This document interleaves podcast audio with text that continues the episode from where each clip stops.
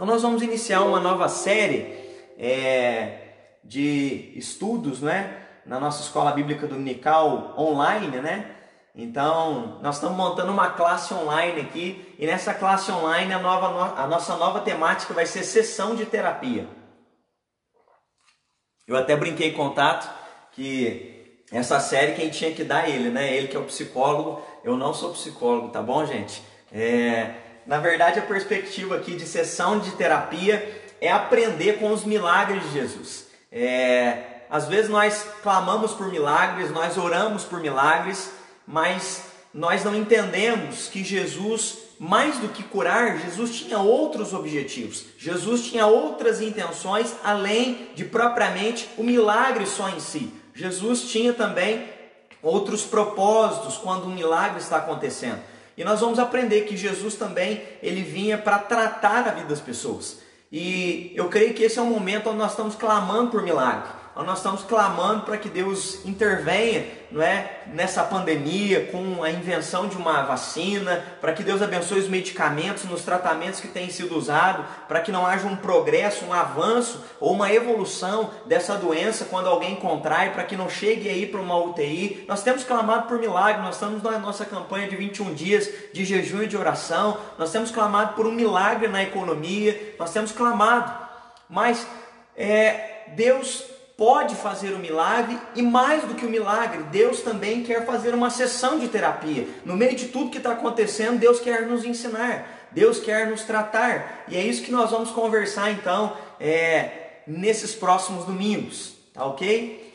Diante disso, primeiro eu queria é, conversar com você algumas razões para a gente é, bater um papo sobre essa temática, não é? O pecado ele é como uma doença hereditária.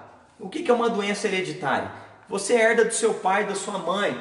Por exemplo, uma hipertensão, uma obesidade, uma alergia. Ela é passada de geração em geração. É uma doença que enfraquece a humanidade. O pecado, ele é genético. Ele, você herdou do seu pai da sua mãe. Ele veio sobre nós, não é? É, sem você fazer qualquer tipo de força, você já herdou. Eu e você somos filhos de Adão, não é? A palavra de Deus vai dizer em Romanos como por um só homem pecou, entrou a morte no mundo, o pecado passou a todos nós e a morte também. Então a atitude de Adão tem consequências sobre o teu DNA e mais do que isso, tem consequências sobre a tua e a minha existência, porque nós já nascemos em pecado e o salário do pecado é a morte. Então nós já nascemos destituídos originalmente, não é, de uma relação com Deus. Nós já nascemos mortos em nossos próprios delitos, como o apóstolo Paulo vai dizer. É, devido ao pecado, nós tivemos muitas áreas da nossa vida que foram afetadas. Que áreas são essas? Não é? é nós tivemos, nossas emoções foram abaladas, nossa saúde foi corrompida, nossa espiritualidade foi danificada, nossos relacionamentos se tornaram frágeis. Então, a nossa vida ela acabou sendo afetada pelo pecado. É, em todas as áreas nós sofremos consequências desse dessa, desse pecado que é hereditário. Então não afeta só no sentido de você nascer um pecador, mas todas as áreas da nossa vida foram abaladas emocionalmente, nossa saúde. Por isso nós estamos sujeitos a pragas, pestes, doenças. Qualquer ser humano, qualquer ser humano pode adquirir uma doença, qualquer ser humano, um cristão pode contrair uma covid, entende? É, qualquer ser humano já nasce é, numa situação onde a sua natureza está sujeita a esse mundo degenerado. Então nós precisamos é, lidar com isso, nós precisamos saber lidar com essa nossa natureza pecaminosa. Porque uma vez que nós entregamos nossa vida a Cristo, nós somos salvos eternamente, não é? Do nosso juízo eterno, do nosso castigo eterno. Mas a nossa natureza continua sendo uma natureza corrompida, pecaminosa, e nós precisamos saber lidar com ela. Diante disso, é, o que é um milagre? Quando nós oramos por um milagre, o que, é que nós estamos clamando? Não é? O milagre, uma definição aqui básica, é a ação ou fato ou um acontecimento que é impossível de se explicar segundo as ciências naturais, atribuindo-se então o acontecido a um mover sobrenatural vindo da parte de Deus. Então, o milagre é aquilo que não se explica racionalmente, mas ele acontece, não é, de maneira sobrenatural. Ele vem da parte de Deus. Então, como lidar com isso? Como entender isso? Como compreender o milagre? Qual o objetivo dos milagres de Jesus relatados nos evangelhos? Quando Mateus, Marcos, Lucas e João relatam os milagres, o que é que eles estão nos querendo ensinar com isso? Qual o objetivo de se expor os milagres que o nosso Senhor e Salvador Jesus Cristo fez? É isso que nós vamos conversar um pouquinho então é, nessa manhã. Os milagres e curas que Jesus realizou tinham o objetivo para testificar que Ele é o Filho de Deus e revelar a sua divindade. Então, primeiro ponto, os milagres eles tinham um objetivo de revelar a natureza de Cristo a sua natureza messiânica, apontando que ele é o Filho de Deus. Ele fazia coisas que nenhum ser humano fez ou faz. E normalmente, daqui a pouco nós vamos chegar, tem um versículo que as multidões começam a se maravilhar, dizendo: Quem é este que cura os cegos? Quem é este que levanta os coxos? Quem é esse que ressuscita os mortos? Os milagres traziam essa indagação sobre a natureza desse Jesus Cristo, ou seja, ele não é só um Jesus. O nome de Jesus era corriqueiro naqueles dias. Mas esse Jesus é o Jesus de Nazaré, esse Jesus é o Galileu, esse Jesus é o Messias, esse Jesus é o Cristo, ele é o Filho de Deus. Então os milagres têm como por objetivo glorificar a Deus e apontar a autoridade que foi dada ao seu Filho Jesus Cristo.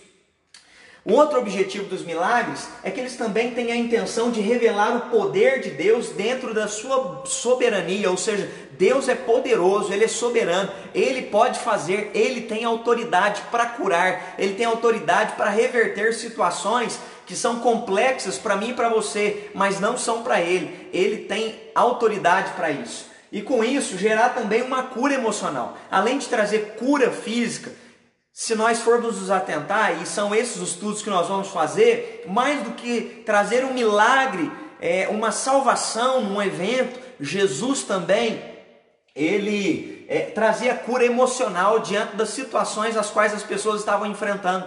Era mais do que uma cura física.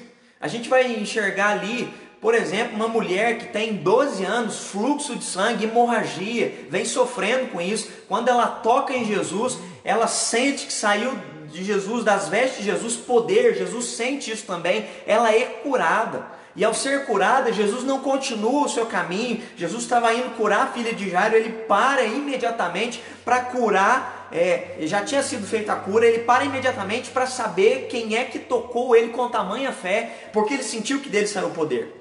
Por que, que Jesus para? Por que, que Jesus é, não continua? Porque o milagre já foi feito.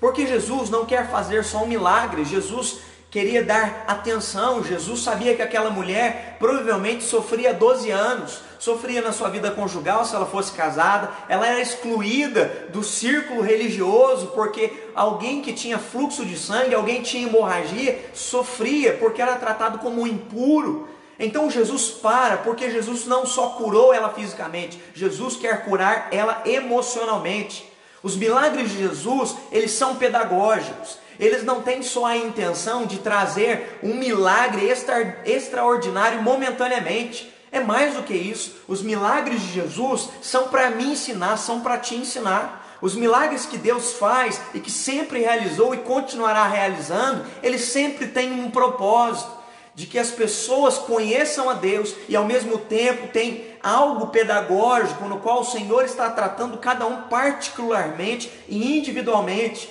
Então, é isso que nós conversaremos nas próximas semanas, não é? E é maravilhoso quando a gente olha para Êxodo 15, 26, a Bíblia diz: Eu sou o Senhor que cura vocês. Então Deus se apresenta como tendo autoridade para trazer cura, para fazer milagres, para fazer aquilo que o ser humano não pode fazer. Deus se apresenta dizendo: Eu sou o Senhor, eu sou aquele que cura, eu sou aquele que tem autoridade. Ele tem autoridade sobre a tua e sobre a minha vida para trazer cura sobre a nossa história. Jesus tem como objetivo também, não é, é, como razão mostrar os milagres, né? Tem como objetivo mostrar que Jesus agiu e age como um terapeuta em nossas vidas, pois ele veio para sarar as nossas feridas. Isaías profetizou dizendo isso, né? Ele levou sobre si as nossas pisaduras, as nossas feridas. Por isso nós fomos sarados. Nós fomos sarados espiritualmente, mas existem várias outras áreas que aquele que começou a boa obra há de completá-la até o dia da volta de Cristo Jesus.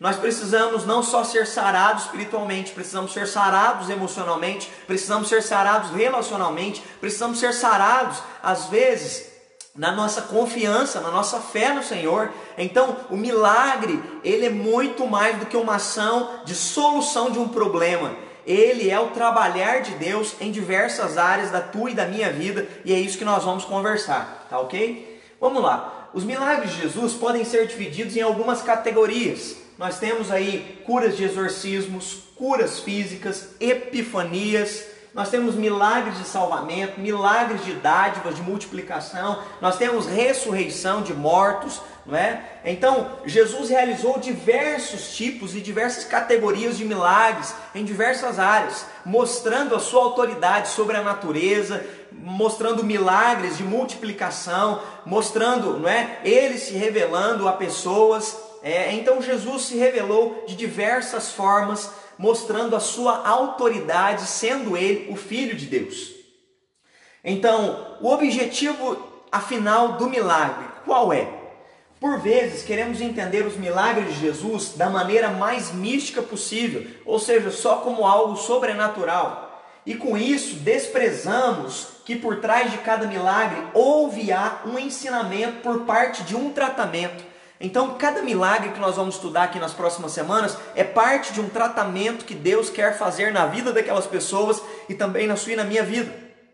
Jesus quer nos ensinar a, a lidar e a conviver com algumas situações nas quais eu e você, como aqueles homens e mulheres foram sujeitos, nós também estamos sujeitos a passar por circunstâncias iguais, similares, parecidas com as que eles passaram. Então, ele deseja realizar em nós não é, um ensinamento e um tratamento mediante os milagres e curas as quais é, foram reveladas no Evangelho. E é claro que foram reveladas só alguns milagres, só algumas manifestações é, da divindade de Cristo. João mesmo encerra o Evangelho dele dizendo que se fosse escrito tudo que Cristo fez, não caberiam essas histórias nos livros. Ou seja, foi muita coisa que Jesus fez. Foram muitos milagres, foram muitas as ações revelando a divindade dele e ao mesmo tempo glorificando ao Deus que estava nos céus. Foram muitas as manifestações nas quais Cristo tratou e ensinou de maneira pedagógica a vida de cada pessoa, na qual ele passou pelo caminho delas. E tenho certeza que Cristo quer ensinar a mim e a você, na, da mesma maneira nos dias de hoje. Ele não quer só liberar o um milagre, mas ele quer ser pedagógico, nos ensinando, nos levando a aprender, a amadurecer na nossa relação com Ele.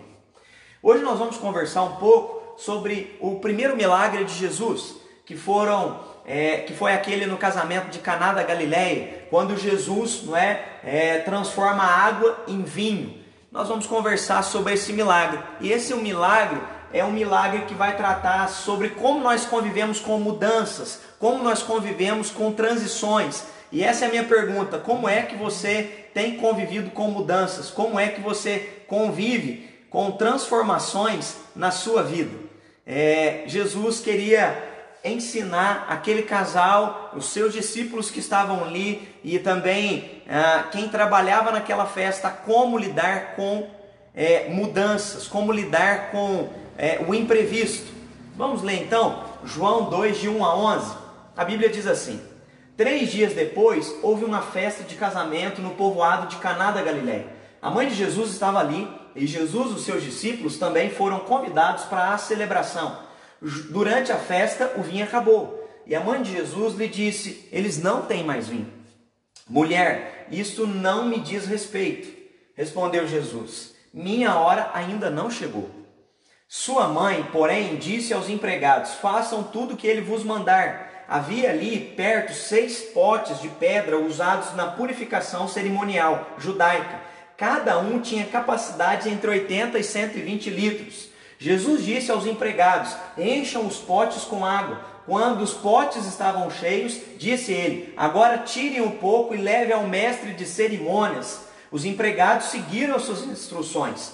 O mestre de cerimônias provou a água transformada em vinho, sem conhecer sua procedência. Embora os empregados obviamente soubessem, então chamou o noivo. O anfitrião sempre serve melhor vinho primeiro, disse ele. Depois, quando todos já beberam bastante, servem vinho de menor qualidade. Mas você guardou o melhor vinho até agora. Esse sinal em Caná da Galileia foi o primeiro milagre que Jesus fez. Com isto ele manifestou a sua glória e seus discípulos creram nele. Primeiro milagre de Jesus Cristo em Caná da Galileia. Jesus Cristo é, chega numa festa, ele é convidado, ele leva os seus discípulos, sua mãe está ali, Maria com ele, e no meio de uma festa, uma festa sempre tem bebida, e na festa o símbolo de alegria para o judeu é o vinho e eles estavam ali celebrando, bebendo, tomando vinho, mas o vinho acabou. E no momento em que o vinho acaba, é, Maria percebe a situação e ela então chega para Jesus e diz: O vinho acabou. E aí Jesus diz que ainda não era chegada a hora dele de agir. Mas a Maria diz para os serventes, para os mordomos, para quem trabalhava ali naquele buffet, ela diz o seguinte: se atentem a tudo que ele vos disser, obedeçam a ele. E Jesus, então, em determinado momento, pede para que eles encham as talhas, não é? E eles enchem as talhas de água, e depois de encherem as talhas de água, Jesus pede que eles tirem um copo e levem uma taça, não é? Cheia de vinho para o mestre de cerimônias provar. E quando eles experimentam, quando o mestre de cerimônias experimenta, ele fica maravilhado, porque o sabor daquele vinho era superior ao que já havia sido servido. Ele fica surpreso, porque normalmente se servia é, o vinho, é? melhor no início e depois o vinho inferior, quando a festa já estava acabando. E Jesus, ao transformar a água em vinho, encerra-se o primeiro milagre, dizendo que isso foi para a glória, para a sua manifestação da sua glória e também para que seus discípulos crescem nele.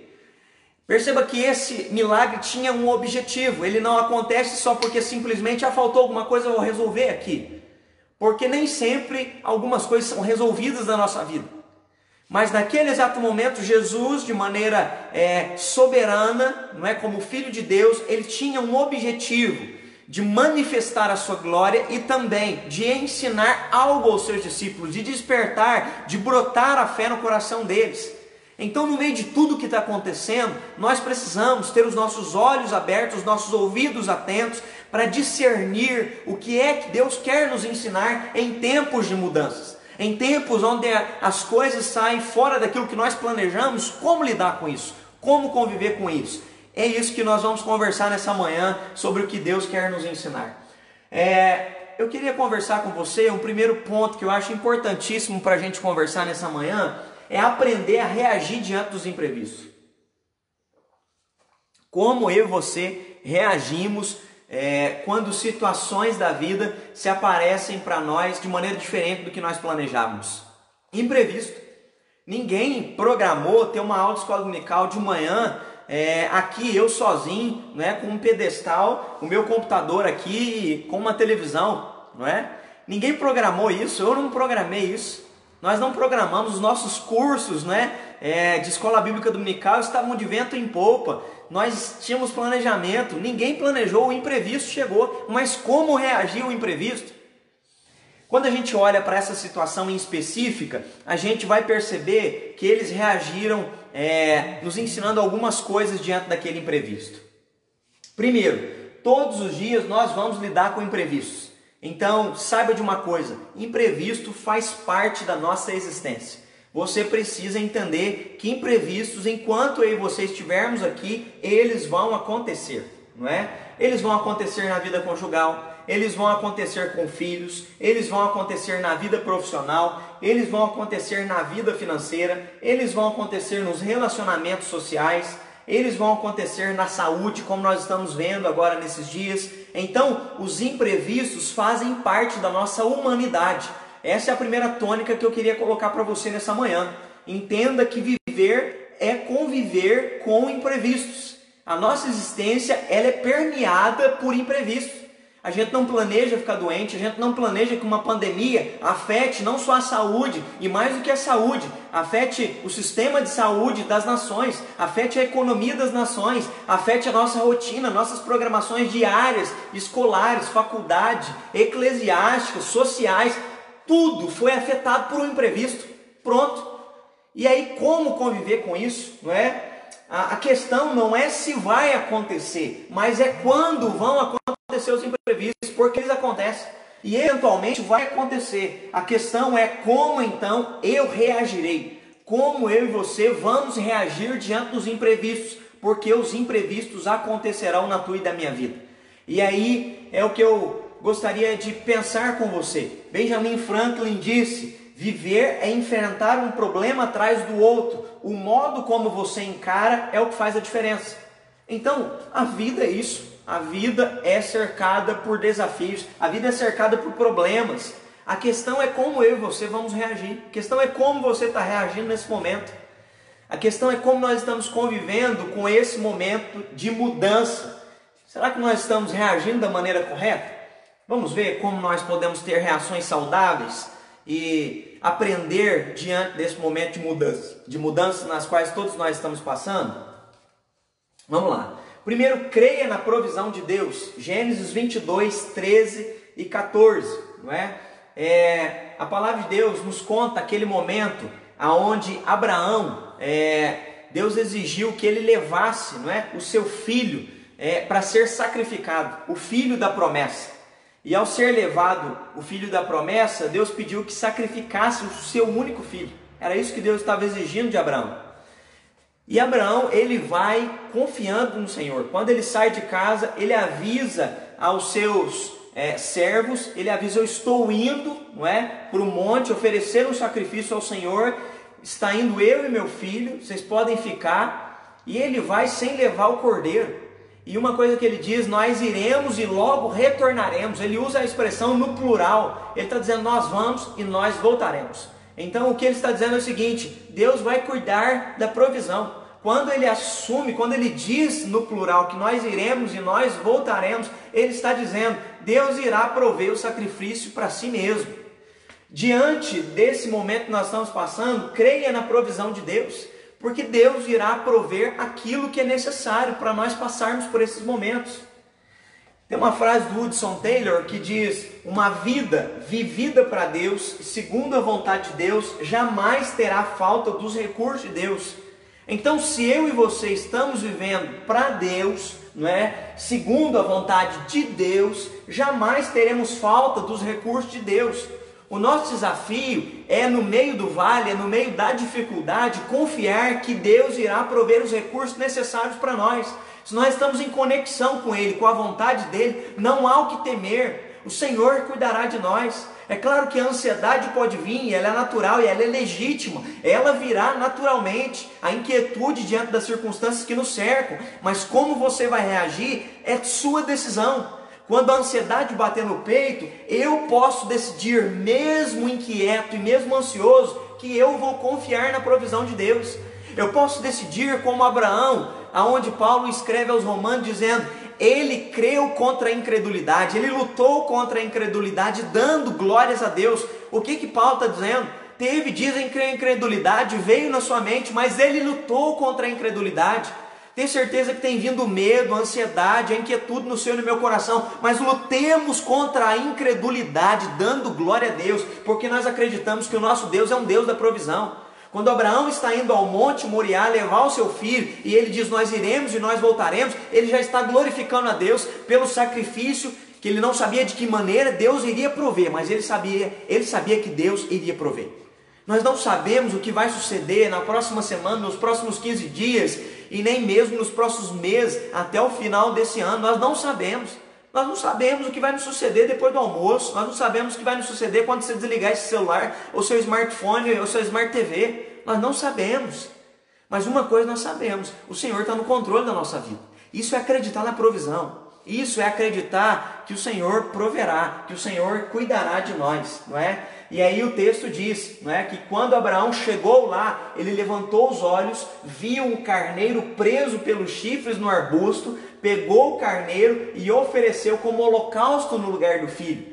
Abraão chamou aquele lugar de Javé Jiré. Até hoje as pessoas usam esse nome como um provérbio, né? No momento do Senhor se, se providenciará. Então, é, Jeová Jiré, não é? ou Javé Jiré, vai falar sobre isso. O Senhor proverá. Nós acreditamos no Javé Jiré. O nosso Deus providenciará para nós aquilo que nós necessitamos amanhã. E aí nós precisamos confiar na palavra que o Senhor Jesus nos ensinou. A cada dia basta o seu próprio mal. Então, nós já tivemos muitos males até ontem, e a, o, o dia de hoje vai trazer os seus próprias dificuldades.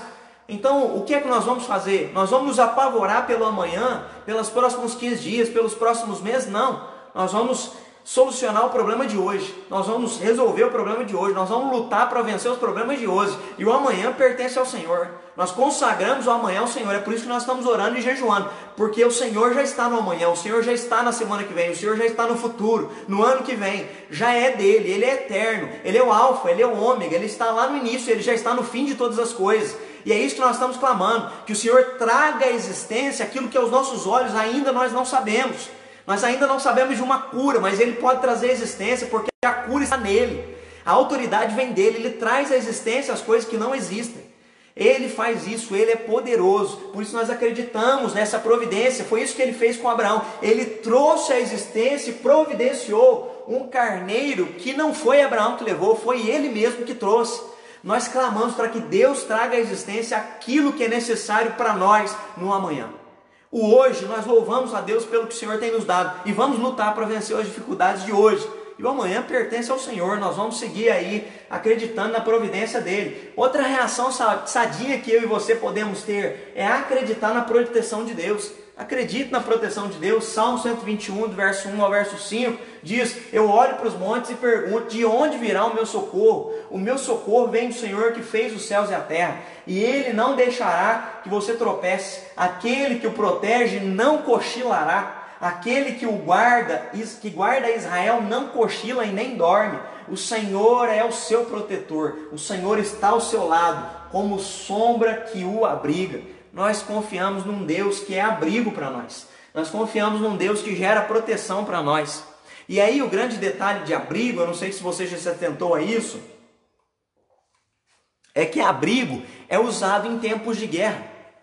Abrigo é usado em tempos de grande dificuldade. Abrigo é um lugar no qual nós corremos para ele para descansar, para voltar para as batalhas que a vida está propondo para nós. Um soldado, quando ia para a guerra, havia alguns momentos em que a guerra se cessava, ela durava às vezes horas durante o dia, e dali um momento havia uma pausa, ou alguns fugiam e voltavam para o abrigo para recuperar o fôlego, para voltar em outro momento para continuar a batalha. A vida é isso, a vida é cercada de batalhas, a vida é cercada de lutas diárias, e nós precisamos entender que nós temos um lugar no qual nos abrigar, nós temos um lugar no qual nós corremos, renovamos as nossas forças e seguimos adiante. Nós temos um lugar no qual a gente corre para a presença de Deus, se fortalece para continuar adiante. Então, o chamar de Deus para mim e para você é para confiar na proteção que Ele está oferecendo para nós. Ele tem proteção para mim e para você, Ele tem um abrigo para mim e para você. Se refugie nele nesses dias. Não fique só alimentando a sua ansiedade, cada vez mais assistindo jornal. Não fique só alimentando, querendo mais informações. Não, mais do que isso. Está cansado, está estafado, está preocupado, está angustiado com amanhã. Mais do que isso, corra para o abrigo, corra para o lugar de proteção, renove a sua força nele, faça uma devocional, escute uma boa pregação, tenha um bom momento de oração. Cresça nesse momento, renove sua energia, renove a sua força. Aproveite esse momento para encontrar proteção em momentos onde você tem que lidar com os imprevistos. Corra para Deus, cresça em Deus. Nós precisamos entender também, Charles Spurgeon vai dizer isso. Uma pequena fé levará a tua alma ao céu, uma grande fé trará o céu para a tua alma. Se nós tivermos fé simplesmente para salvação, é o que Charles Spurgeon está dizendo, é uma fé pequena que vai levar a nossa alma só para o céu. É aquela fé que só acredita que ele morreu pelos nossos pecados, não é? Ressuscitou o terceiro dia e pronto, me livrou do castigo eterno. Mas mais do que isso, a salvação do nosso Senhor não é só para a eternidade. O Senhor quer nos salvar e redimir a nossa existência. Ele quer redimir a tua existência humana. Ele quer redimir as tuas emoções doentes. Ele quer redimir os teus relacionamentos que estão deteriorando. Ele quer redimir a nossa crise existencial. Ele quer trazer vida. É por isso que Cristo diz: Eu vim para dar vida e vida em abundância, vida com qualidade. Eu quero que vocês experimentem dessa vida. E quando nós experimentamos da nossa fé em Cristo Jesus, é mais do que só simplesmente para experimentar, para irmos para o céu. Nós podemos provar do céu vindo aqui. Como, pastor, provar do céu vindo aqui? É o próprio Senhor Jesus presente na tua e na minha vida. É nós sermos cheios do Espírito Santo, é nós sermos envolvidos com a graça soberana do Senhor, é nós sentirmos a presença dele aqui embaixo para continuar, mesmo quando os dias são tenebrosos e obscuros nós podemos experimentar da presença dele sobre a nossa vida. Uma outra reação saudável que eu quero te incentivar a ter nesse momento, espere que ele lhe fortaleça. Acredite nisso, Deus pode te fortalecer. Se você correr para o refúgio, se você correr para a proteção, que eu acabei de falar no Salmo 121, se você for até Ele, Ele pode lhe fortalecer. E Paulo fala isso em 2 Coríntios 1,4. Ele diz: Ele nos encoraja em todas as nossas aflições, para que, preste atenção, com o encorajamento que recebemos de Deus, possamos encorajar a outros quando eles passarem por aflições. Olha que maravilhoso isso. O apóstolo Paulo está dizendo que Deus irá nos encorajar nas nossas aflições, para que nós, sendo encorajado, recebendo esse encorajamento, possamos encorajar outras pessoas.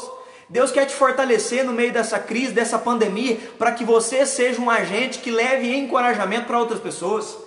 Deus quer fortalecer a tua fé para que você fortaleça a fé de outras pessoas. Deus quer te encher de esperança para que você encha de esperança as pessoas à sua volta. Deus quer te encher com um senso, uma sede de justiça para que você lute, corre e gere justiça num mundo de desigualdade. Deus quer trazer para você não é, expectativa, para que você promova a expectativa, ao invés de gerar pânico. Entenda, o encorajamento vem, Deus nos fortalece, porque aonde nós sofremos, Deus irá transformar o nosso sofrimento em ministério para abençoar a vida de outras pessoas. Então, no meio de tudo isso que está acontecendo, Deus está, Deus está, e tenho certeza e convicção disso, Deus está nos ensinando. Mas diante de todo ensinamento, eu preciso receber, eu preciso assimilar, eu preciso adquirir, eu preciso crescer, para que eu então leve o encorajamento que tenho recebido do alto para outras pessoas ao invés de simplesmente também gerar uma bolha da fé, que é o que muitas pessoas fazem. Não, eu tá tudo bem comigo. Na minha casa eu oro, eu leio a Bíblia, e aí você gera uma bolha da fé aonde está tudo bem para você. Mas o chamado de Jesus é amar a Deus sobre todas as coisas e amar o teu próximo como a, tu, a si mesmo. Você pode não sair de casa, porque de fato é isso que nós temos sido orientados a ficarmos dentro das nossas casas, a nos prevenirmos, a não proliferarmos o vírus. Mas não precisa criar uma bolha. Você pode manter contato, você pode mandar um WhatsApp, você pode gravar um vídeo, você pode gravar uma devocional, igual a Eliane gravou ontem. Compartilharam no grupo da supervisão uma devocional que ficou linda, ficou excelente, não é? Muito boa. Foi eu me é, fui edificado com a devocional que ela fez. Então você pode sair da tua bolha no sentido de que esteja só confortável e bom para você, mas se você está experimentando fortalecimento, se você está experimentando o sustento de Deus, leve isso para outras pessoas também, abençoe outras vidas também, não é? é? Supra as necessidades de outras pessoas, como Deus tem suprido as tuas necessidades nesses dias, tá ok? E aí eu quero deixar uma frase de C.S. Lewis fantástica que ele diz: Deus nos permite experimentar os pontos baixos da vida, a fim de nos ensinar lições que não poderíamos aprender de nenhuma outra maneira. Então, Lewis vai dizer que Deus permite, ou seja, dentro da sua vontade soberana, dentro da sua vontade, existe também a vontade permissiva de Deus, no, no, na qual Ele permite que eu e você passemos por alguns momentos difíceis da nossa vida, para quê? Para nos ensinar lições que provavelmente nós não aprenderíamos em qualquer outro momento da tua e da minha história. Então aprenda, cresça, que seja um momento de aprendizado para você. Que seja um momento de você tirar lições, seja um momento de você refletir, amadurecer sobre todas as áreas da sua vida.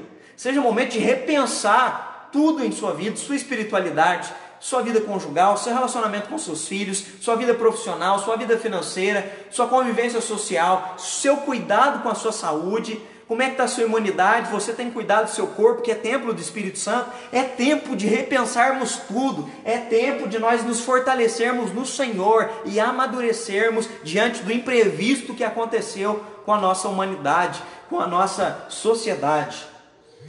Um outro ponto que eu queria conversar com você, além de ter reações saudáveis, eu queria sugerir para você: não seja precipitado. Um grande problema quando aparecem é, situações adversas é se nós nos precipitarmos. Se você se precipita, você colhe consequências. Se você age de maneira precipitada e inconsequente, você vai sofrer com isso. Então, diante de tudo que está acontecendo, não seja precipitado. Precipitado em, em quais áreas, pastor? Existem várias áreas. Nós precisamos, até aqui já conversamos, nos lembrar que Deus está no controle, que Ele é soberano, e diante de tudo isso nós precisamos nos fortalecer nele para reagirmos de maneira saudável diante de tudo que está acontecendo. Com isso, não é? nosso mal diante dos problemas diários é que às vezes nós agimos como Maria. Lembra Maria, irmã de Marta? Não é? É... Não, a Maria, a mãe de Jesus, não é? ela quer determinar ah, como Jesus quer agir. Não é? ela quer determinar a hora da intervenção de Jesus. E ela diz que o vinho acabou e ela então já chama Jesus querendo determinar a agenda de Cristo, não é? E aí Jesus acalma ela dizendo: "Mulher, ainda não é chegada a minha hora". Às vezes eu e você somos um tanto parecido quanto Maria, a mãe de Cristo. E aqui a Maria, mãe de Cristo, ela está ansiosa por uma resolução rápida. E às vezes eu e você agimos da mesma maneira nós estamos ansiosos por uma resolução rápida no nosso momento, na nossa hora, e às vezes a gente se precipita querendo dizer para Jesus o jeito que ele tem que fazer, o momento que ele tem que fazer. Nós precisamos é recorrer a Jesus, mas descansar que ele tem autoridade para fazer o que ele quer na hora que ele quer, tá ok? E aí, algumas precipitações que às vezes eu e você tomamos na nossa vida. Primeiro, precipitação no falar. Tome cuidado em ser precipitado no falar, porque toda precipitação no falar vai gerar repreensão. O que, que eu estou dizendo? Hoje, como nós estamos nas nossas casas, é uma tecla que nós temos batido muito aqui, que nós temos falado muito, não é? Cuidado que você fala. Cuidado que você compartilha, cuidado aquilo que você está manifestando nas suas redes sociais, no seu WhatsApp, não é? Seja mensagem para os seus familiares, seja videoconferência que você esteja fazendo. Cuidado, não se precipite no falar. A, a precipitação no falar pode gerar repreensão, pode gerar, não é? Ao invés de abençoar, pode gerar um desgaste relacional com as pessoas. Então se acalme, se aquiete, pense antes de falar Pense antes de tecer críticas. Pense antes, antes de gerar um pânico. Pense antes, antes de escrever alguma coisa. Vai abençoar alguém? Vai edificar a vida de alguém? Vai ser de bênção para a vida de alguém? Porque quando nós nos precipitamos no falar, nós vamos provar da repreensão. Lembra Pedro? Pedro é o sujeito que ele é inquieto. E a inquietude fazia com que ele falasse sem pensar. Muitos de nós somos bem parecidos com Pedro, não é verdade? A gente é inquieto e a gente fala sem pensar. E todo mundo que fala sem pensar acaba colhendo as consequências. Porque se eu falo sem pensar, eu vou colher é, a repreensão na minha vida. E aí é, a gente percebe Pedro, ele é aquele que acabou, Jesus acabou de perguntar quem as pessoas dizem que eu sou. Eles respondem, depois Jesus pergunta: Quem vocês dizem que eu sou? Pedro responde também, dizendo: Tu és o Cristo, filho do Deus vivo. Jesus o elogia, dizendo: Bem-aventurado és tu, Simão, porque isso te foi revelado do alto, pelo Pai. E aí então Jesus elogia ele por uma revelação que o Espírito Santo né, trouxe sobre a vida dele, trouxe discernimento para ele discernir das coisas espirituais. Jesus é mais do que só um homem, ele é o Filho de Deus. Mas é o mesmo Pedro que, precipitado logo ali na frente, quando ouve Jesus falar que tem que morrer pelos nossos pecados, é o mesmo Pedro que dali é, um minuto mudando o assunto de conversa, é o mesmo que chega e repreende Jesus, dizendo: Jesus, não fale essas coisas. Que negócio é esse? Ficar pensando em morte, falar de morte para os discípulos aqui.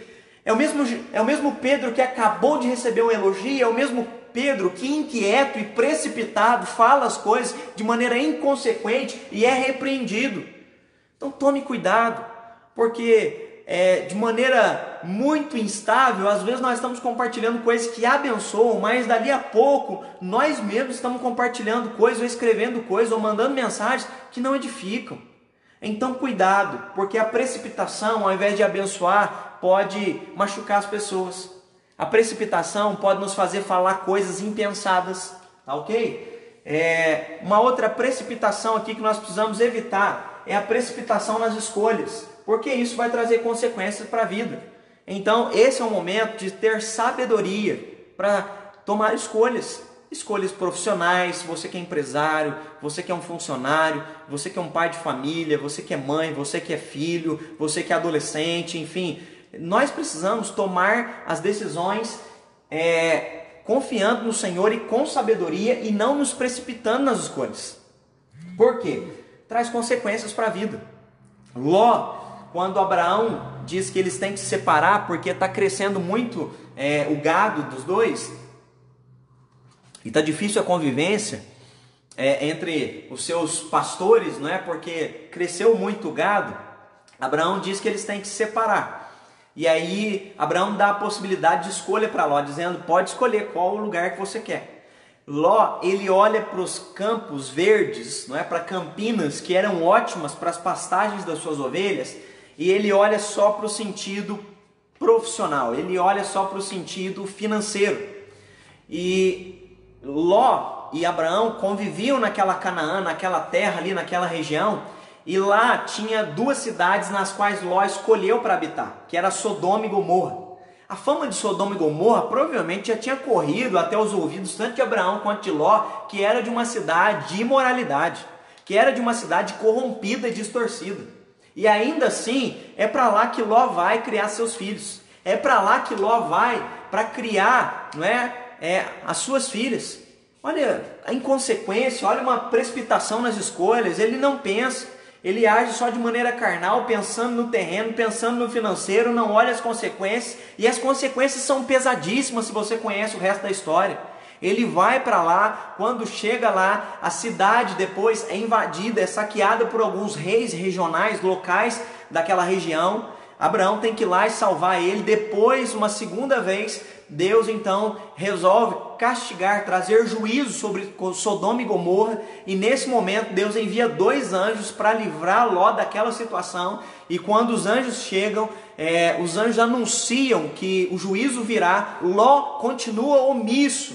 Ele é, não toma uma decisão sábia, continua dentro da casa até que os anjos tomam ele pela mão e diz: se você tiver filhos, filhas, vamos sair daqui agora. Então os anjos pegam Abraão pela, pegam Ló pela mão e saem. É, Ló, a esposa e as filhas saem fugindo daquela cidade. E enquanto eles estão saindo, a cidade é destruída é, totalmente. A esposa de Ló olha para trás, desobedece, se transforma numa estátua e morre, não é? Perde a vida e a gente vai ver depois é, a imoralidade sexual que acontecia em Sodoma e Gomorra. As filhas de Ló vão se deitar com ele depois, achando que não tem homem na terra para elas prosseguirem tendo filhos né, e tendo gerações futuras. Olha que decisão errada, olha o tanto de consequências que esse homem tomou na vida dele. Então pense em cada decisão que você vai tomar. Não seja precipitado. A Bíblia vai dizer que na multidão de conselheiros há sabedoria. Está precisando tomar uma decisão que é muito forte e pode ter consequências muito drásticas nesses dias? Procure bons conselheiros. Procure pessoas que podem te orientar com sabedoria, que vão lhe ajudar a tomar decisões sábias, para que você possa tomar as melhores, as melhores escolhas nesse tempo, tá? Toma cuidado com precipitação nas emoções, tá ok? Não se precipite emocionalmente. Nós somos de uma geração que tende a superdimensionar tudo. Porque nós vivemos de maneira muito intensa tudo. É muito intenso porque muitos estão é, esgotados emocionalmente, mas passam o dia sugando, né? passam o dia como uma esponja o dia inteiro em frente à televisão, sugando notícia ruim o dia inteiro. Vai deitar e não consegue dormir, mas é claro, você sugou, você né, trouxe emocionalmente para você só coisas que vão gerar um estresse emocional, mental, psíquico em você.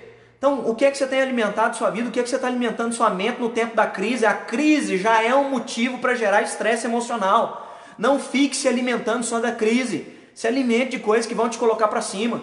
Como Jeremias, né, num período de lamentação, ele disse, ele clamou: Eu quero trazer à memória aquilo que pode me dar esperança. Então, traga à memória aquilo que pode te dar esperança esses dias. Não fique é, só ligado, só conectado em notícia ruim. Se alimente com coisa boa, compartilhe coisa boa também, tá bom? É, precipitação nas emoções. A gente pode ver Caim. Caim tem um sentimento de inveja do seu irmão Abel. E por ter esse sentimento de inveja, a precipitação é: se eu não sei lidar com o meu problema, eu ataco o outro. Se eu não sei resolver o problema que emocionalmente é meu, o problema nem era de Abel, o problema era de Caim não entender emocionalmente é, como a oferta dele não foi agradável ao Senhor. Porque a oferta de Abel foi mais agradável ao Senhor. E como ele não consegue ter autocrítica emocional diante das suas mazelas, diante das suas próprias é, ofertas nas quais ele tinha oferecido ao Senhor, ele não foi autocrítico para entender: será que eu não fiz de coração? Será que era isso que o Senhor gostaria de mim? Será que o Senhor gostaria de excelência? Será que eu fiz burocraticamente? Será que eu fiz só para cumprir um rito litúrgico no jardim do Éden? Ele não repensou, ele não teve autocrítica, ele não teve maturidade para olhar para dentro de si, crescer emocionalmente naquele momento e sair dali como um homem que ofereceria uma oferta tão boa quanto a do seu irmão, ou até mesmo melhor, porque ele se precipitou emocionalmente, foi e matou o irmão. Não se precipite emocionalmente, porque é um tempo de desgastes emocionais é, natural e normal por tudo que nós estamos passando. Não é ficar muito tempo em casa, isso gera um desgaste emocional. Ah, é, não sair, não é não conviver com outras pessoas, é, ficar só num ambiente fechado, não é? é por mais que a gente dinamize a, a nossa rotina diária, é claro que às vezes vai vir alguns momentos em que emocionalmente vai trazer uma instabilidade a cada um de nós mas não se precipite nesses momentos. Haja com sabedoria, tá bom? Haja com responsabilidade, porque senão você pode gerar uma morte, não é? E aí quando eu falo de morte, não só morte física, mas espiritualmente, emocionalmente. Tem gente que se abate e quando você se abate emocionalmente, aquilo, não é, te destrói. Então toma cuidado para que você não é, entre numa crise depressiva, melancólica, alimentando sentimentos que não são bons. É, faça autocrítica do que, é que você está tendo medo. Faça autocrítica emocional, o porquê que você está tendo medo de tal situação, o que é que lhe afeta emocionalmente, como lidar com isso, o que é que você pode fazer, como amadurecer com o que você está sentindo, diante do que está sentindo, na sua relação com Deus. E se ainda assim, fazendo uma crítica emocional, é, você não está sabendo lidar com isso, procura o nosso pastor que é psicólogo e ele vai dar uma sessão de terapia, não é? EAD para você, tá bom? À distância. Um outro ponto aqui para a gente conversar, não é? Não se precipite nas prioridades. Esse é um momento fundamental para a gente relembrar as nossas prioridades. Só que se você não repensar, não repensar suas prioridades, você vai ser dominado ou você vai ser sugado por coisas no seu dia. Como alguns estão no home office ou outros é, receberam férias coletivas ou estão na sua casa de fato porque a, a escola não está funcionando, no caso de professor ou caso de funcionários, enfim, que a empresa fechou é, por um determinado período até que volte, não é? A, a convivência social alguns estão sendo precipitados na prioridade. Ao invés de focar nas prioridades, estão focando num bocado de coisa secundária e perdendo a oportunidade de otimizar coisas que são essenciais na sua vida e que às vezes estavam largadas. Prioridade, sua vida espiritual. Como é que está a sua vida espiritual? É um tempo fantástico para você crescer na sua vida de oração. É um tempo fantástico para você crescer na sua vida devocional, sua vida de leitura das Sagradas Escrituras. O quanto você tem lido todos os dias é um tempo fantástico para você ouvir pregação, colocar lá um podcast. É um tempo fantástico para você ouvir, assistir mensagens. É um tempo para você crescer na sua prioridade espiritual, colocar Deus em primeiro lugar e sair dessa crise com uma dinâmica, não é? Com uma doutrina, sair dessa crise com uma disciplina diária de busca a Deus, se você não estava tendo. É maravilhoso como nós podemos priorizar é um tempo de priorizar sua família, de priorizar sua casa. de priorizar seu casamento, de sentar e às vezes conversar sobre assuntos nos quais você não vinha conversando, porque você evitava conversar de alguns assuntos por causa da tua rotina secundária. Porque às vezes você estava priorizando mais seu serviço ou mais seus afazeres domésticos do que conversar relacionalmente sobre o seu casamento. É tempo de amadurecer, é tempo de olhar um nos olhos dos outros. É tempo de otimizar a sua convivência paternal e maternal com seus filhos, cuidar deles, ler bons livros. Se você tem filho, homem, já leu o livro Criando Meninos, Educando Meninos? Você sabe como criar seu menino, você sabe como incutir no coração deles princípios que vão abençoar o caráter do seu filho que é homem. Você que tem menina, você já leu bons livros, como educar meninas? São totalmente diferentes. Pastoreando o coração da criança, boas literaturas que você pode colocar como prioridade. Colocar Deus em prioridade, colocar sua família como prioridade, cuidar da sua saúde, sair dessa crise de pandemia, elevando seu nível de imunidade. Que seja tempo de você voltar os seus olhos para cuidar do seu físico, cuidar da sua saúde, da sua alimentação. Percebe como é tempo de otimizar? Mas se eu não otimizar, eu posso precipitar as prioridades. E quando eu precipito as prioridades, isso gera desgraça. E aí, quem experimentou de desgraça? Um sujeito que era super sábio super, não é? O homem mais sábio vai dizer a Sagrada Escritura, Salomão. Ele ora e ele clama a Deus, não é? E Deus lhe dá de sabedoria. Mas é, diante de toda a sabedoria, vai dizer as Sagradas Escrituras é, que Salomão desviou o seu coração de seguir ao Senhor. Seu coração não perseverou em seguir ao Senhor. E ele começou a fazer aliança com as outras nações, trazendo idolatria para dentro de Israel. Ele deixou de dar atenção para os filhos. E depois o que nós vamos ver é os filhos destruindo toda uma dinastia que Davi e ele construíram e solidificaram em anos de vida, de existência. E em coisa de meses eles arrebentam, com Israel. Por que isso? Eles arrebentam com Israel porque Salomão não foi um homem sábio nas suas prioridades. Ele foi sábio economicamente, ele foi sábio é, administrando, fazendo né, relações públicas comércio exterior, isso ele foi fantástico. Mas enquanto se tratava de cuidar da sua casa e da sua vida espiritual, ele sofreu uma desgraça, a ponto de chegar e escrever Eclesiastes dizendo que foi tudo correr, como correr atrás do vento. Então foi vaidade, foi em vão muitas coisas nas quais ele fez na vida dele. Então tome cuidado para que você é, não saia dessa crise e, com, e colha, não é? Consequências desastrosas, mas que você saia dessa crise melhor, que você saia dessa crise é, com sabedoria no falar, nas suas escolhas, nas suas emoções, nas suas prioridades, que você saia é, amadurecido em tudo que você está passando nesse momento, tá ok? Vamos continuar aqui. Uma outra sugestão que eu tenho para você é a transformação é o resultado de obediência. Todos nós queremos ver uma transformação nesse cenário externo no qual nós estamos convivendo com ele. A obediência é algo que desde a mais tenra infância nos livra de vários problemas. Mas a grande verdade é que ninguém gosta de obedecer. De certa forma, nós vivemos uma crise em que nós não sabemos a quem obedecer: a Deus ou a nossa vontade. Então, é, a gente percebe isso nos filhos, nas crianças, como elas têm dificuldade em obedecer. A Isabela está numa fase em que eu chamo bastante a atenção dela sobre algumas coisas, não é? é e, e, ela é insistente naquilo, né? Ela tem um perfil totalmente diferente do Miguel. O Miguel ele é muito manso, muito passivo. Quando você exorta ele, logo ele acata a exortação e recebe com, com tranquilidade. Mas a Isabela não. A Isabela ela fecha o rosto, fecha o semblante, persiste para ver até onde eu vou com ela. Ela tem dificuldade na obediência. Mas para que haja transformação do cenário, é preciso continuar obedecendo a Deus, porque quem obedece colhe fruto. E aí a gente volta ao texto, não é? Que nós estamos conversando aqui da mudança da água para o vinho, que foi é, o primeiro, primeiro milagre em Caná da Galileia. Qual o cenário? A transformação foi resultado da obediência. Jesus chama os serventes na hora que ele quer intervir, e na hora que ele quer intervir, ele chama os serventes, chama os mordomos daquele buffet e diz para eles encherem as talhas com água. E então eles obedecem, enchem as talhas com água, e depois disso ao obedecerem, levam uma taça de vinho ao mestre né, daquela cerimônia, ao mestre do buffet, e ao levarem a taça, ali você tem o melhor vinho. O milagre aconteceu, mas a gente precisa se atentar que a obediência está por detrás também de todo milagre.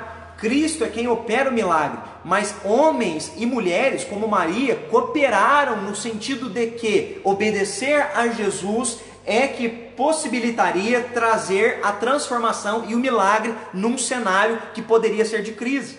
Então, diante de tudo que está acontecendo, nós não podemos perder de vista uma coisa: nós não vamos abrir mão dos nossos princípios e valores. Quais são os nossos princípios e valores? Nós vamos honrar a Deus em tudo que nós fizermos. Portanto, quer comais ou quer bebais, façais tudo para a glória de Deus. Eu vou escrever alguma coisa no Facebook, vai ser para a glória de Deus. Eu vou trabalhar, vai ser para a glória de Deus. Eu vou estar em casa com os meus filhos, vou otimizar o meu tempo para que seja para a glória de Deus. Eu quero viver para a glória de Deus. Eu não posso perder o foco. Eu vou continuar em obediência. Não vou deixar que o cenário externo me gere, não é, é um pânico. Eu não quero entrar em crise. Por mais que as circunstâncias sejam adversas, eu não vou ficar desestabilizado. E aí é maravilhoso porque o próprio Senhor Jesus Cristo faz uma analogia dizendo que aquele que ouve as suas palavras e crê nele e obedece aquilo que ele diz, é como um homem ou como uma mulher firmado sobre a rocha. Vai vir tempestade, vai vir vendaval, vai soprar os ventos, mas a casa não vai cair porque ele está firmado sobre a rocha. O que Jesus está fazendo, a analogia é se você me obedecer diante da tempestade, você vai estar solidificado, você vai estar firmado, ainda que a tempestade venha sobre nós. Então a obediência vai revelar alguns pontos aqui que eu queria é, falar para você. Primeiro, a obediência revela a prova da tua e da minha fé. 1 Pedro 1,7, Pedro escreve isso na carta dele e ele vai dizer: Elas mostrarão que a sua fé, a aprovação, elas mostrarão que a sua fé é autêntica. Como fogo prova e purifica o ouro, Assim a sua fé está sendo experimentada, e ela é muito mais preciosa que o simples ouro. Isso resultará em louvor, glória e honra no dia em que Jesus Cristo foi revelado. Então o que Pedro está dizendo é o seguinte: no dia da provação, isso está provando a tua e a minha fé. Então o cenário externo é uma situação de adversidade e de provação. E qual a resposta da tua e da minha fé? nós podemos ser como ouro purificado, ou seja, diante de tudo isso, Deus, como um ourives, pode extrair o melhor de cada um de nós, mesmo em tempos de adversidade. Mas a desobediência revela também falta de fé. Um sujeito precipitado que sai falando, não, não pensa no que fala, que sai ficando nervoso com quem está dentro da sua casa, sai explodindo com as pessoas as quais ama, ao invés de otimizar o tempo, perde o tempo vendo e sendo sugado por um bocado de coisa você às vezes acaba mostrando sua falta de fé no momento de um cenário externo corrompido. Otimize seu tempo, não é? Que extraia-se o melhor da sua fé nesse momento em nome de Jesus. Um outro detalhe aqui, a obediência revela a quem conhecemos, a quem nós reconhecemos como autoridade. A tempestade está acontecendo, mas quem é que tem autoridade sobre todas as coisas? E aí nós nos lembramos de Lucas 5,5. É maravilhoso esse chamado.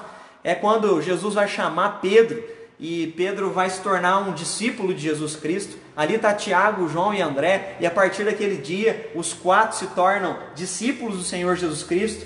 E aí a gente tem então é, o texto, quando Jesus é, chega à beira-mar, ele está pregando, tem uma multidão, e diz então é, que Pedro havia pescado a noite inteira e não havia pegado nada, já tinha lavado as redes, provavelmente estava indo embora de manhãzinha para sua casa, cansado, trabalhou a noite inteira Pedro, é, pescador profissional, tinha uma microempresa com Tiago e João e André, eles eram pescadores profissionais e não pegaram nada. E aí chega um pregador chamado Jesus Cristo de Nazaré, que Pedro já havia ouvido, já tinha ouvido falar através de João Batista, porque André disse para ele, não é? Que aquele Jesus é o Cordeiro de Deus que tira o pecado do mundo. Aquele Jesus vira para Pedro e diz: Pedro, lança as redes ao largo, vai com o barquinho mais ao largo, mais ao fundo e lança as redes novamente. Pedro dá uma resposta fantástica para Jesus. Ele diz o seguinte: Mestre, trabalhamos duro toda noite, não pegamos nada, mas por ser o Senhor que nos pede, vou lançar as redes novamente. O que Pedro está admitindo é o seguinte: Senhor, sou pescador, eu trabalhei a noite inteira, mas eu vou lançar as redes, porque é o Senhor que está falando, sob a tua palavra eu lançarei as redes. Então é tempo aonde eu e você, às vezes nós conhecemos muito de economia, conhecemos, não sei, da, da área que você é especializado, né? cada um de nós tem uma especialização no seu ramo, no seu comércio, enfim, cada um de nós é, temos dons e talentos diferentes. E às vezes você é especialista na área que você está. Mas é necessário que nos lembramos que quem tem autoridade sobre todas as coisas, por mais que a gente saiba de tudo, não é tecnicamente, quem tem autoridade, a palavra final é Deus. Então, não perca os seus olhos de quem tem autoridade sobre a tua e a minha vida, de quem tem autoridade, não é, sobre a tua e a minha casa, sobre a nossa economia. Não se esqueça de que por mais que as coisas não estejam dando certo como nós gostaríamos, nós ainda continuamos confiando na palavra do mestre. E a nossa vida está nas mãos dele. Como Jesus chega e diz: lança as redes mais ao fundo, tenta de novo, persevera, persiste, recomeça, recon... sabe? Faz acontecer, se reinventa, vamos, faz de maneira diferente. Pedro vai, faz, obedece e colhe o milagre. O milagre de uma pesca maravilhosa, como ele nunca havia feito, a ponto de ter que chamar Tiago e João para tirar os peixes do barco, porque eram peixes demais. É tempo de simplesmente reconhecer que Jesus tem poder e nós vamos continuar em obediência ao Filho não é, do Deus vivo. É, um outro ponto aqui que eu gostaria de ressaltar com você, não é? A desobediência vai revelar rebeldia.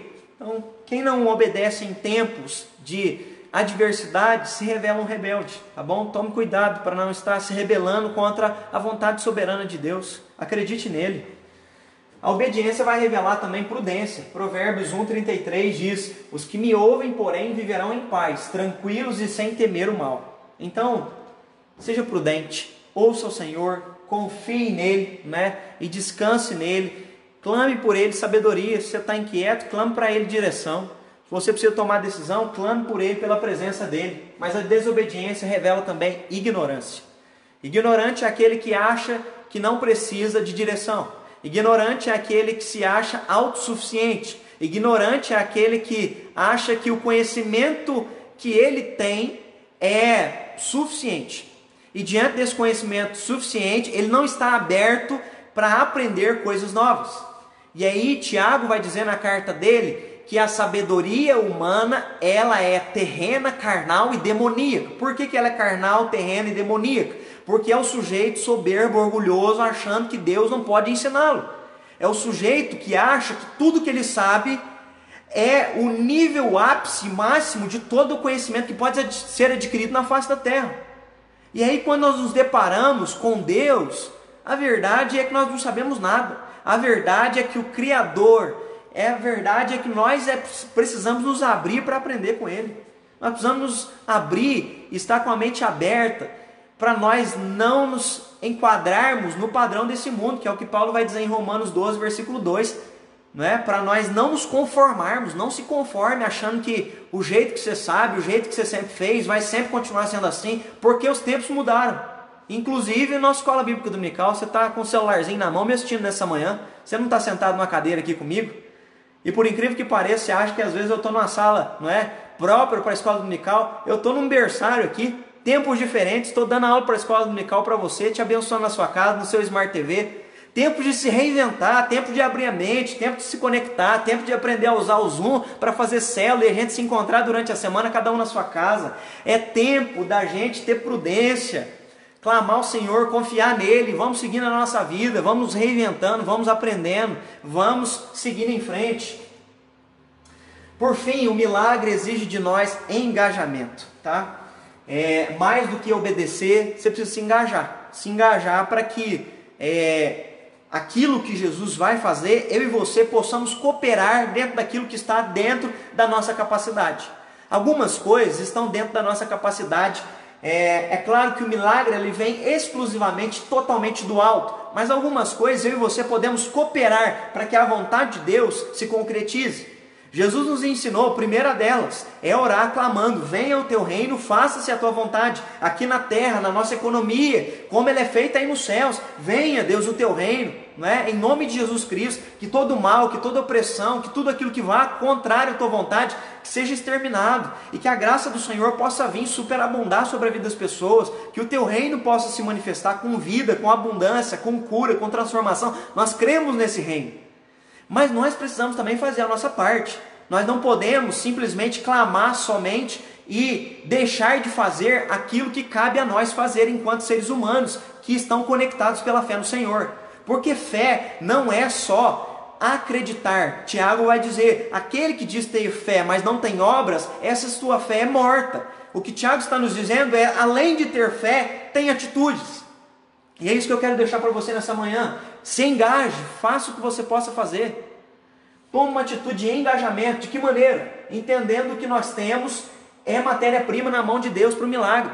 Então, pastor, o que, que eu tenho? Eu não sei, às vezes você tem uma máquina de costurar, matéria-prima matéria -prima de Deus na sua mão aí, para você fazer milagre. Milagre de que jeito? Você pode construir umas máscaras, não é? Compra um TNT que é baratinho, não é? Constrói um tanto de máscara, distribui no teu bairro. Às vezes você mora num bairro simples, você pode abençoar o teu bairro. Eu não consigo, sei lá, dar cesta básica para os carentes. Não vai construir máscara, vai visitar as pessoas que têm que sair para trabalhar todo dia, distribui para elas, coloca a igreja como um ponto de arrecadação de alimentos. Enfim, entenda que o que você tem é matéria-prima na mão de Deus. E o grande detalhe é que nós temos um dilema aqui. O primeiro dilema é a sabedoria terrena da sabedoria divina. O que é a sabedoria terrena? É a gente calcular racionalmente e não fazer mais porque a gente acha que a gente não tem muito a contribuir. É aquele episódio, se você ler depois, João, não é? Capítulo 6, do versículo 8 a 11, ou nos outros evangelhos, você também vai ver a multiplicação de pães e peixes.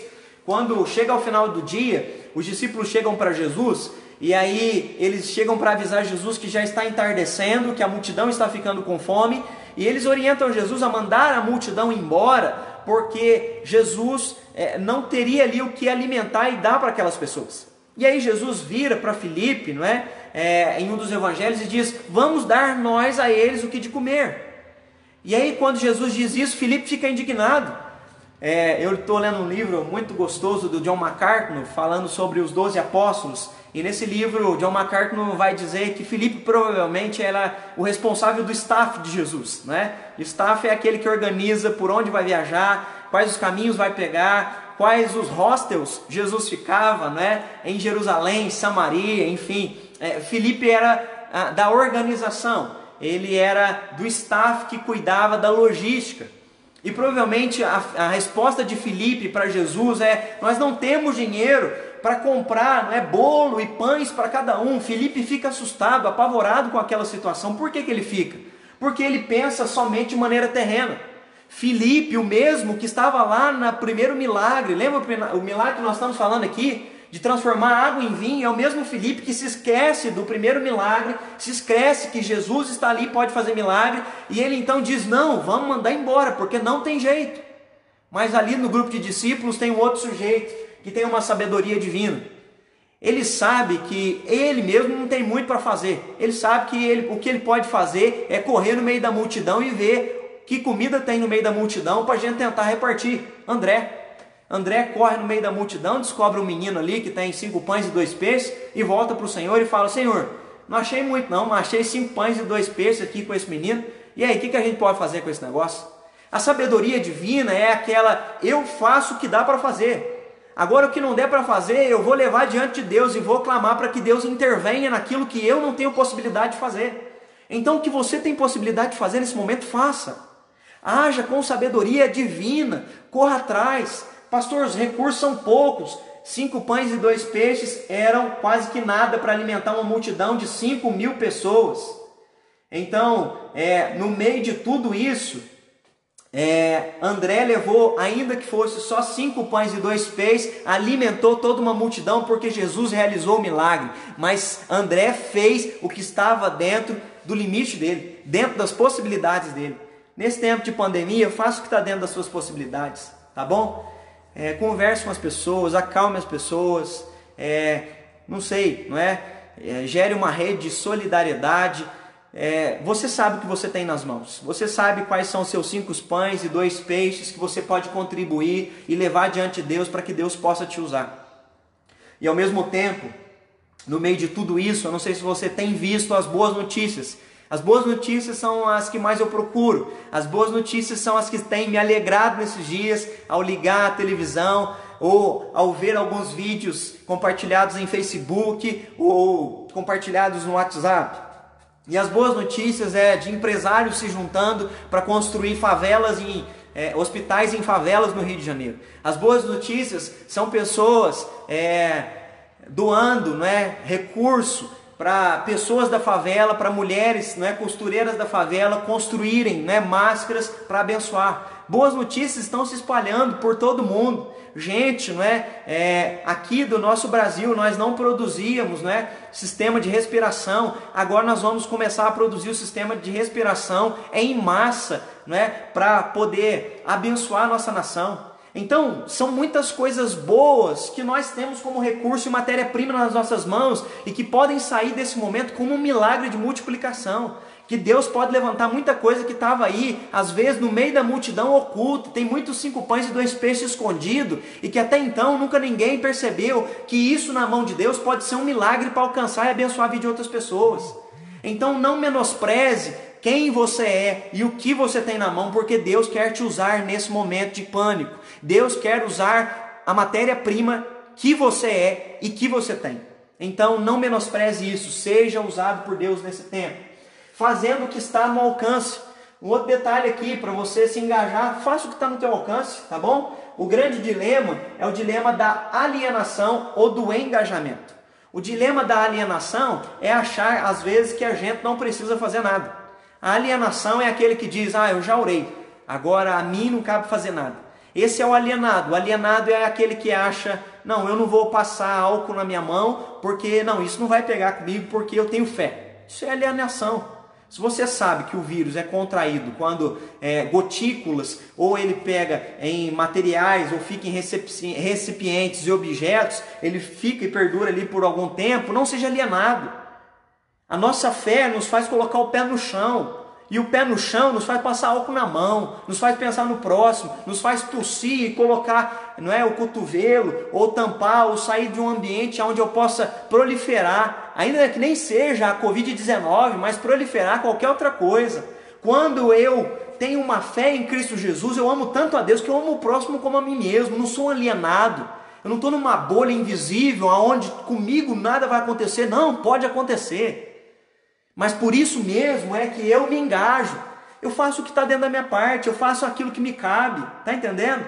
Então, é, toma cuidado, tá bom? Faça aquilo que está ao seu alcance, aquilo que depender de você, que der para você fazer, que der para você cooperar, coopere dentro daquilo que está dentro da tua e da minha realidade, tá ok? É maravilhoso também quando a gente vai ver Jesus é, indo curar Lázaro, ressuscitar Lázaro, na verdade, né? Quando Jesus chega ali, antes de uh, ressuscitar Lázaro, Jesus é, faz uma oração, mas ele pede para que os homens, as pessoas que estavam ali no velório de Lázaro, retirassem a pedra. Ora, aquele que ressuscita um morto e traz ele à vida novamente, não é capaz de remover uma pedra só com a palavra? É claro que é. Mas o que Jesus estava mostrando é que no milagre divino nós podemos fazer aquilo que está dentro das nossas possibilidades. Aqueles homens tinham capacidade de juntar uns 10 homens ali e remover uma pedra grande. Tem algumas coisas que eu e você podemos fazer.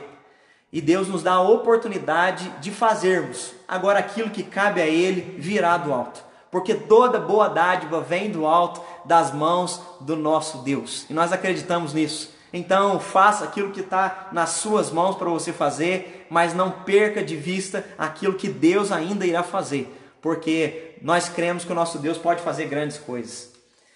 E para a gente encerrar, a expectativa da mudança gera dependência. Tenha expectativa de mudanças, tá bom? No meio de tudo isso, tem expectativa boa, tem expectativa de mudança. As circunstâncias de problemas e adversidade nos fazem ter expectativa de um milagre. Aqueles homens aqueles mordomos que encheram a, o, o, tanque com água e depois retiraram uma taça e levaram até o mordomo, eles tinham uma coisa no coração deles: expectativa de que o cenário caótico que poderia se instaurar poderia ser mudado. É por isso que eles obedecem a Jesus e a expectativa os leva a ver o milagre acontecer. Tenha expectativa, ore com expectativa, clame com expectativa. Olhe para o futuro e em nome do Senhor Jesus, já veja isso, né? Clame ao Senhor, Senhor, em nome de Jesus, libera a cura, abençoa os cientistas, traz uma sabedoria divina para eles, traz uma palavra de revelação para eles, não é? Aqueles que estão estudando, não é? Os códigos genéticos, enfim, abençoa quem tem se prontificado a estar nessa linha de frente, para que nós possamos ter uma solução. Nós queremos ter expectativa, nós não queremos ficar olhando para o futuro e só fazendo prognósticos negativos, não. Nós queremos ser daqueles que vão ser como Jeremias, que vão clamar pelo tempo da restauração. Nós somos como Jeremias, nós choramos pelo tempo presente que é difícil e dolorido de ver pessoas sofrendo, mas nós olhamos para frente e nós clamamos por um tempo aonde o Senhor vai restaurar a nossa sorte, como ele restaurou a sorte de Sião, e nós ficamos como quem sonha. Então, essa é a nossa expectativa de ver aquilo que o Senhor pode fazer no futuro. Por isso nós acreditamos que ele pode fazer grandes coisas. Diante disso, nesse processo gerador de dependência, nós aprendemos, primeiro, a esperar em Deus, não é? Espera no Senhor.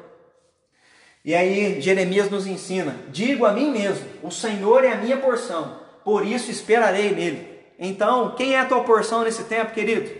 Quem é a porção que alimenta a tua alma? Quem é a porção que alimenta as tuas emoções? Quem é a porção que te sustenta no vale da sombra da morte? O Senhor é o meu pastor e nada me faltará. Ele é a minha porção e por isso mesmo esperarei nele. Espera no Senhor, confia no Senhor.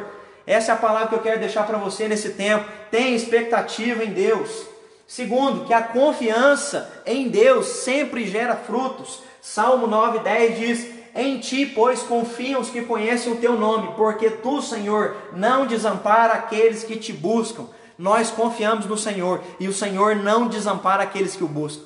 E aí é maravilhoso se lembrar de Sadraque, Mesaque e Abidinego, quando foram jogados na fornalha de fogo que foi não é, é preparada para eles. Eles são questionados se eles não querem renunciar à fé deles em Deus e se curvar para idolatrar a estátua. Eles dizem que não fariam isso, e diante disso, eles dizem o seguinte: nós confiamos no Senhor. Se Ele quiser, Ele vai nos salvar. E se não quiser também, nós vamos estar na presença dele. Percebe que a confiança no Senhor não é só para o momento bom, mas a confiança no Senhor é se a adversidade nos acometer também. É essa confiança e é essa expectativa que está no nosso coração. Nossa vida está nas mãos dele que você possa descansar e que você possa ter essa expectativa no Senhor. Então, Jesus, além de tratar várias áreas que ele tratou aqui, percebe como um milagre engloba várias coisas que Jesus estava tratando? Tempo de mudança, tempo de expectativa, tempo de engajamento, tempo de obediência, várias coisas que podem acontecer quando o cenário externo traz imprevisto para nós. Jesus tinha dois propósitos claros no final do texto. Primeiro, manifestar a sua glória porque dele, por meio dele e para ele são todas as coisas, vai dizer Romanos 11:36. Quando ele transforma água em vinho, ele faz aquilo naquela festa, naquele casamento, para a manifestação da sua glória.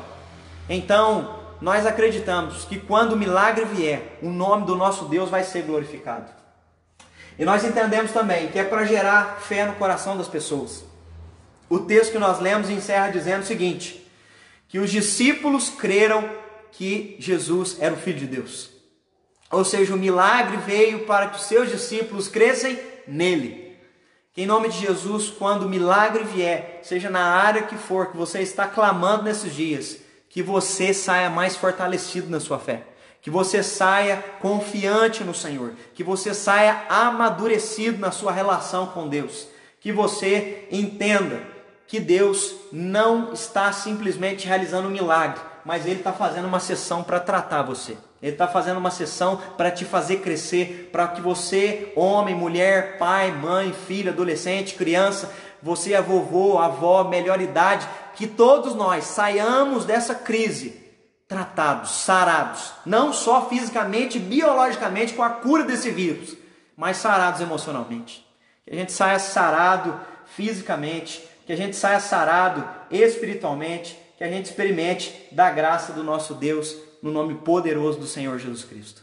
Que Deus abençoe sua vida. Semana que vem te espero para mais uma sessão de terapia aqui na nossa aula, tá bom? É, quero convidar você, se gostou aí da nossa aula, se te edificou, se te abençoou, que você compartilhe essa aula com alguém, tá ok? Para abençoar a vida de outras pessoas aí. E aí, para encerrar e para refletir e praticar, eu quero fazer algumas perguntinhas para você aqui nessa, nessa manhã. Primeira perguntinha que eu quero fazer é como você tem lidado com os imprevistos diários que estão tendo sobre a nossa vida? Você crê na provisão de Deus? Você acredita na sua proteção? Você acredita que Ele pode ser refúgio para você ir lá recarregar sua energia e voltar para as batalhas que ainda virão? Você sente que Deus tem lhe fortalecido? Por acaso você tem agido de maneira precipitada diante da espera das mudanças? Você tem obedecido mesmo ainda não vendo a transformação? Como está o seu senso de dependência de Deus nesses dias? Você consegue enxergar os propósitos de Deus em cada situação da sua vida nesse exato momento? Que você possa repensar sobre esses assuntos que nós conversamos, que você possa ter uma reflexão e que você possa sair é, dessa sessão de terapia que Deus está promovendo, não só com você, mas com todos nós, sarados, curados, seja fisicamente, seja emocionalmente, seja relacionalmente que Deus possa completar a boa obra que Ele começou na tua e na minha vida, no nome poderoso de Jesus. Amém? Vamos orar? Quero orar encerrando aqui, abençoando a sua vida. Então, se você gostou, se você foi abençoado, eu peço para você, antes de sair, antes da gente encerrar aqui, curte aí a nossa aula de escola bíblica, mas compartilha também, clica aqui do lado direito, coloca aí compartilhar para que a gente possa alcançar mais pessoas, tá bom? Durante esse domingo aí, algumas pessoas vão acessar às vezes depois do almoço, daqui a pouco, enfim, que quem entrar no seu Facebook possa aí entrar na nossa sala de aula e ser abençoado, se essa aula te abençoou também. Vamos orar? Deus, no nome poderoso de Jesus, nós queremos te agradecer porque entendemos que o Senhor é autor e consumador da nossa vida, Pai. E mais do que isso, nada, Deus, pega o Senhor por acaso. Nada, Deus, está acontecendo, Deus pega o Senhor de surpresa porque o Senhor é soberano, Deus, e na sua infinita sabedoria, o Senhor tem o controle de todas as coisas, e mesmo que o cenário externo seja adverso para nós, nós queremos, Deus, confiar no Senhor, não queremos nos precipitar, nós queremos, Deus, colocar os nossos olhos no teu filho, como Maria nos ensinou, e a obedecer ao Senhor Jesus nesse momento de crise. Mas nós queremos mais do que isso, nós queremos, como aqueles homens, aqueles mordomos, aquilo que nós temos nas mãos, nós queremos trazer para o Senhor nesse tempo, e que o Senhor multiplique os pães e peixes que há na nossa mão, que o Senhor multiplique, transforme, Deus, água em vinho, que o Senhor use os nossos recursos para abençoar pessoas que estão passando as crises, ó Pai, nesse momento. Cada um tem um recurso na sua mão que pode ser usado pelo Senhor e para o Senhor. E a nossa oração é: usa-nos, ó Pai, seja no falar, seja no pregar, seja no gravar um vídeo, seja ali, ó Pai, é, costurando uma máscara, seja mandando uma devocional para alguém. Usa cada um de nós, Deus, na sua multiforme graça, dentro da potencialidade e dentro dos dons e talentos que cada um de nós foi dispensado debaixo da tua riqueza, Pai. A minha oração é que você dê um domingo, Deus, abençoado, ó Pai, para meu irmão, para minha irmã que me assiste nesse momento, ou que ainda vai assistir, Deus, ao longo do dia, ao longo da semana. Nós louvamos o teu nome, consagramos ao Senhor a nossa vida e clamamos a tua bênção sobre nós, em nome de Jesus. Amém, Senhor.